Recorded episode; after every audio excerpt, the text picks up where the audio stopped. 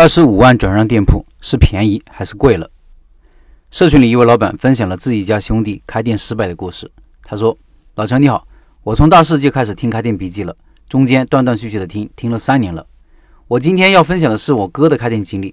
我哥这几天沉默少言，天天四点多才睡觉，大半夜一个人在阳台抽烟，每晚睡觉前都要喝酒，说靠一点酒精的麻醉才能睡去。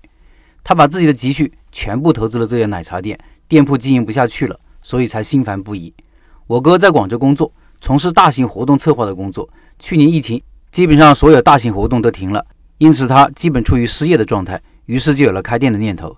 去年五月份，他加盟了一个奶茶品牌，本来开这家店的预算是十万，结果乱七八糟的算一下，前前后后花了二十多万。加盟的品牌方加盟费坑了我哥一笔，设备费坑了我哥一笔，材料费又坑了我哥一笔，导致我哥开这家店远远超出预算。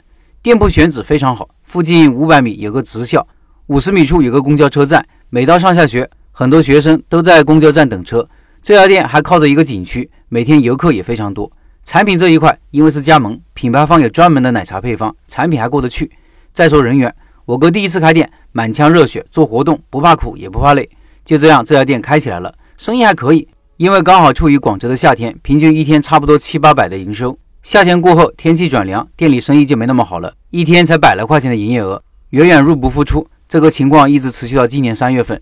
今年四月份后，广州天气开始变热，生意慢慢的好起来。可好景不长，马上广州的疫情反复，店铺人流量骤然减少。我哥从之前的一腔热血开始变得心不在焉，现在每天都在亏钱。他这些年的积蓄也全在这个店里了。今年春节一过，我哥也有很多工作找上门，他现在想回老本行工作。于是，在店里贴出了转让的牌子，但是一直到现在，店铺也没有转出去。他投入了很多钱和精力，到现在完全没有心思去经营这家店，每天就在店里打游戏、刷抖音，想着尽快把店转出去。今年我也来到广州，看他这样，心里也不是滋味，于是想来开店笔记请教下老陈和各位老板：第一，店铺转让的渠道有哪些呢？第二，六十平米的店，我哥定的转让费是二十五万，是便宜还是贵了呢？第三。从哪儿可以找到开奶茶店想法的老板呢？让他们来看看这家店。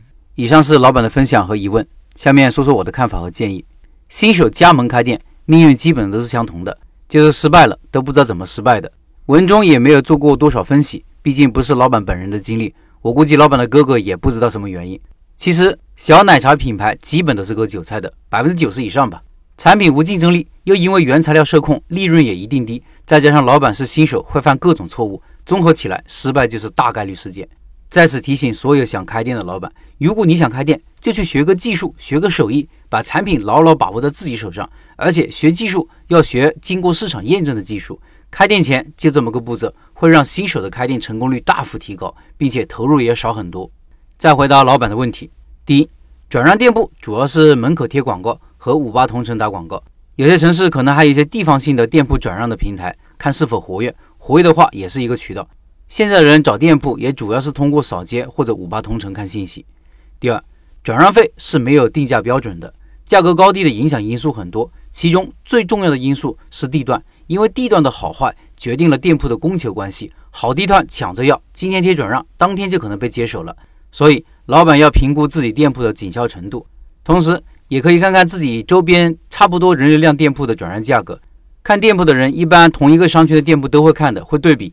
再一个，还看接手店铺时花了多少钱，这也是参考数据之一。很多人转让费就是接手时的价格，或者再加一点点钱。从行情上来看，如果不是特别好的地段，二十五万的价格其实是比较贵的了。建议定十五万以下，甚至十万以下。